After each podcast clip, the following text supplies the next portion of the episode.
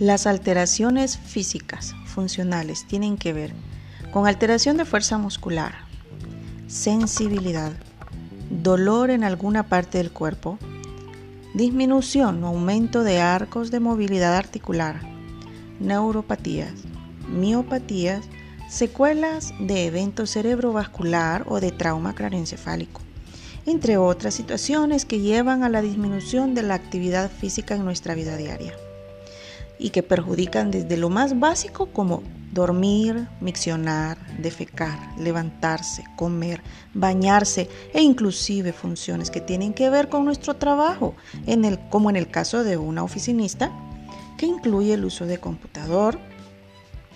el traslado de casa al trabajo, también la habilidad física que debe tener un mecánico y cada quien según su empleo y además las alteraciones funcionales que con frecuencia se presentan en deportistas por lesiones como esguinces, fracturas, contusiones.